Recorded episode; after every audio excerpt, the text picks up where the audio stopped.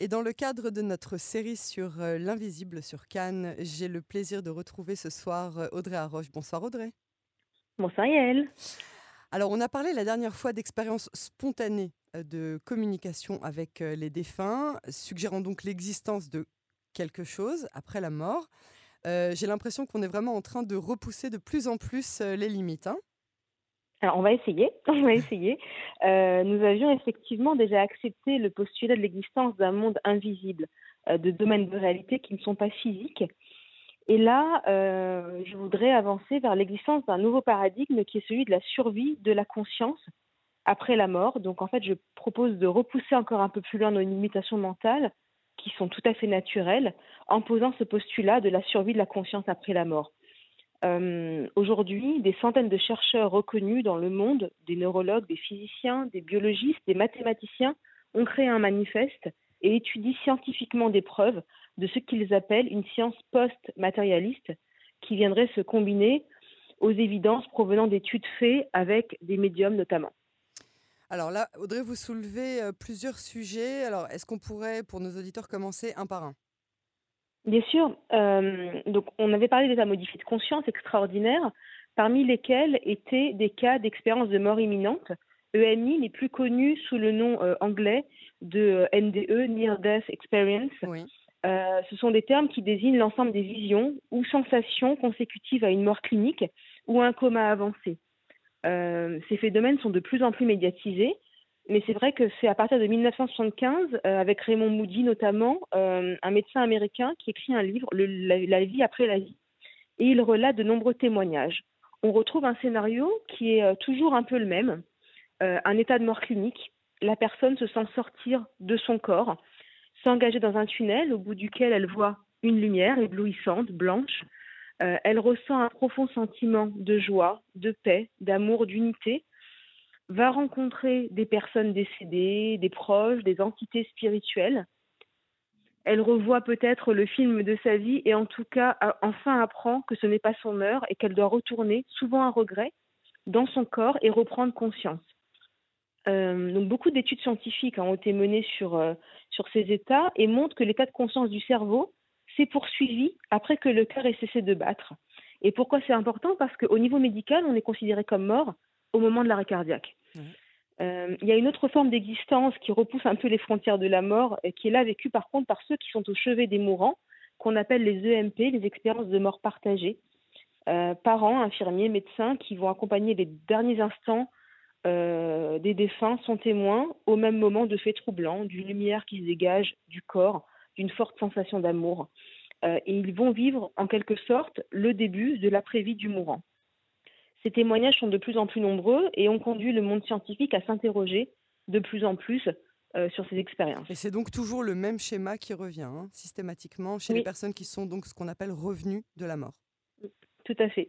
Alors, on parlait la semaine dernière d'expériences de communication spontanée avec les défunts. Est-ce que ça veut dire que on peut nous aussi induire ces fameuses communications? Alors oui, de la même façon que nous pouvons vivre des expériences spontanées, nous pouvons induire ces expériences par le biais notamment de médiums. Oula euh... Attendez, ça c'est un terme qui, qui, qui, fait un petit peu peur. Médium, c'est-à-dire? Alors, c'est effectivement, comme vous l'avez dit, un terme qui fait peur, mais comme le mot trans faisait aussi très très peur, et nous l'avons vu, euh, c'est surtout nos, nos, croyances qui mettons beaucoup de choses derrière ces mots. Euh, un médium, euh, d'abord, c'est emprunté à la langue anglaise, hein, ça veut dire intermédiaire, et ça désigne une personne servant d'intermédiaire. C'est souvent une personne qui a des dons, en tout cas une grande sensibilité à des phénomènes qui ne sont pas perceptibles par nos cinq sens. Euh, pour être plus juste, je dirais que ces personnes ont des capacités d'être canal entre le monde des morts et le monde des vivants, c'est-à-dire de recevoir des informations et de les transmettre. cette capacité à communiquer avec les esprits est vraiment ancienne, puisqu'on la retrouve dès l'Antiquité, euh, on a vu chez les chamans aussi, elle existe. Euh, et on peut citer Jeanne d'Arc hein, comme autre exemple historique qui entendait des voix. Euh, ces perceptions peuvent être reçues par clairaudience, par clairvoyance ou par clairsentience. et de plus en plus de, personnes viennent témoigner aujourd'hui de, détails parfois très troublants autour de ces sujets. Et j'ai lu notamment un livre, Le Test, de Stéphane Alix. Ah. Stéphane Alix est un journaliste, reporter de guerre, réalisateur et écrivain. Et donc, c'est très, très drôle, hein, et c'est une histoire vraie. À la mort de son père, il décide de placer des objets dans le cercueil de son père, donc décédé, sans en parler à personne, et sans en parler à son père avant sa mort non plus. Et il va interroger des médiums avec des résultats stupéfiants. et donc, dans le livre, il témoigne de ces résultats. Et cela confirme vraiment ce que les recherches scientifiques euh, menées sur le sujet amènent aujourd'hui, que la vie après la mort n'est plus, enfin, n'est plus une, à mettre en question, mais est devenue une hypothèse vraiment rationnelle. Et ce qui est dingue, c'est que Stéphane Alix, pour avoir lu aussi euh, pas mal de ses livres, c'est quelqu'un qui est vraiment cartésien à la base. C'est quelqu'un qui, est, qui, ne, qui ne croit que ce qu'il voit, qui a besoin de démontrer systématiquement euh, toutes les choses qu'il avance. Et c'est d'autant plus surprenant, effectivement, les résultats qu'il a obtenus à la suite de ce livre. Euh, c'est assez fou. Euh, alors, quel est l'intérêt en fait de tout ça? Alors, en, réalité, nous avons tous cette possibilité en nous d'être canal, en tout cas d'essayer de, d'être en communication avec, avec l'au-delà, mais, mais c'est la demande, on l'a vu à chaque fois, hein, on nous ramène vraiment toujours à d'abord accepter, être en lien avec nos capacités et de le travailler comme un muscle, comme quelque chose auquel on doit s'exercer. Euh, le médium n'est pas quelqu'un qui a des pouvoirs surnaturels, et quelqu'un qui est plus en lien avec ces réalités-là et qui le travaille. Euh, mais mon propos n'est pas tellement d'encourager les gens à aller chercher à être en contact avec les défunts, euh, mais plutôt de témoigner avec ce que l'on voit là, des preuves de l'existence d'une vie après la vie et d'une continuité dans laquelle l'âme vit encore sur d'autres plans.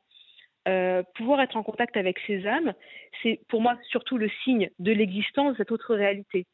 Euh, et comment ça peut nous aider dans notre quotidien? Alors déjà, d'un point de vue thérapeutique, euh, les communications induites après la mort ont changé l'approche de la thérapie du deuil.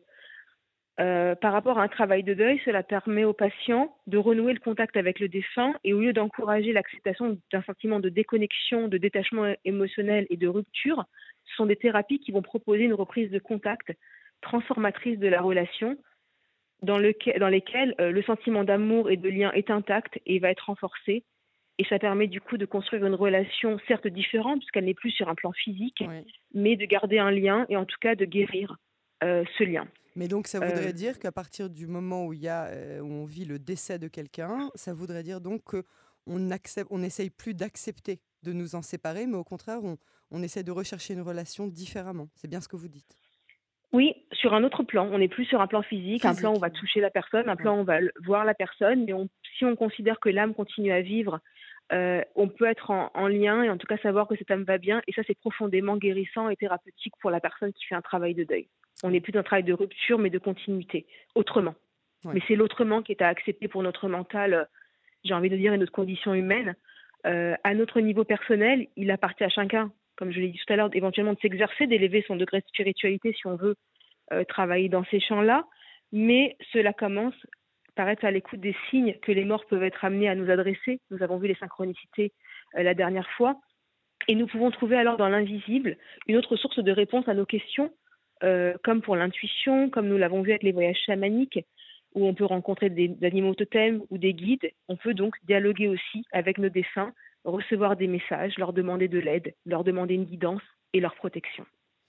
Audra Roche, je suis euh, passionnée par, euh, par ce thème, je dois l'avouer, et j'aimerais vraiment bien savoir ce que dit le judaïsme euh, de tout ça. Je pense que ça fera l'objet de notre prochain podcast parce que c'est euh, assez vaste. C'est assez vaste pour qu'on puisse, euh, pour qu'on puisse avoir tous les sons de cloche. En tout cas, je vous remercie infiniment pour ce nouveau volet de, de, cette série de podcasts sur l'invisible. Et donc ce soir, on a parlé de comment contacter ou de pourquoi ou de, ou de dans quelles conditions contacter les défunts. Je vous remercie beaucoup pour, pour ce témoignage ce soir et je vous dis à très bientôt sur les ondes de Cannes. Merci, elle, avec plaisir. À bientôt. Au revoir.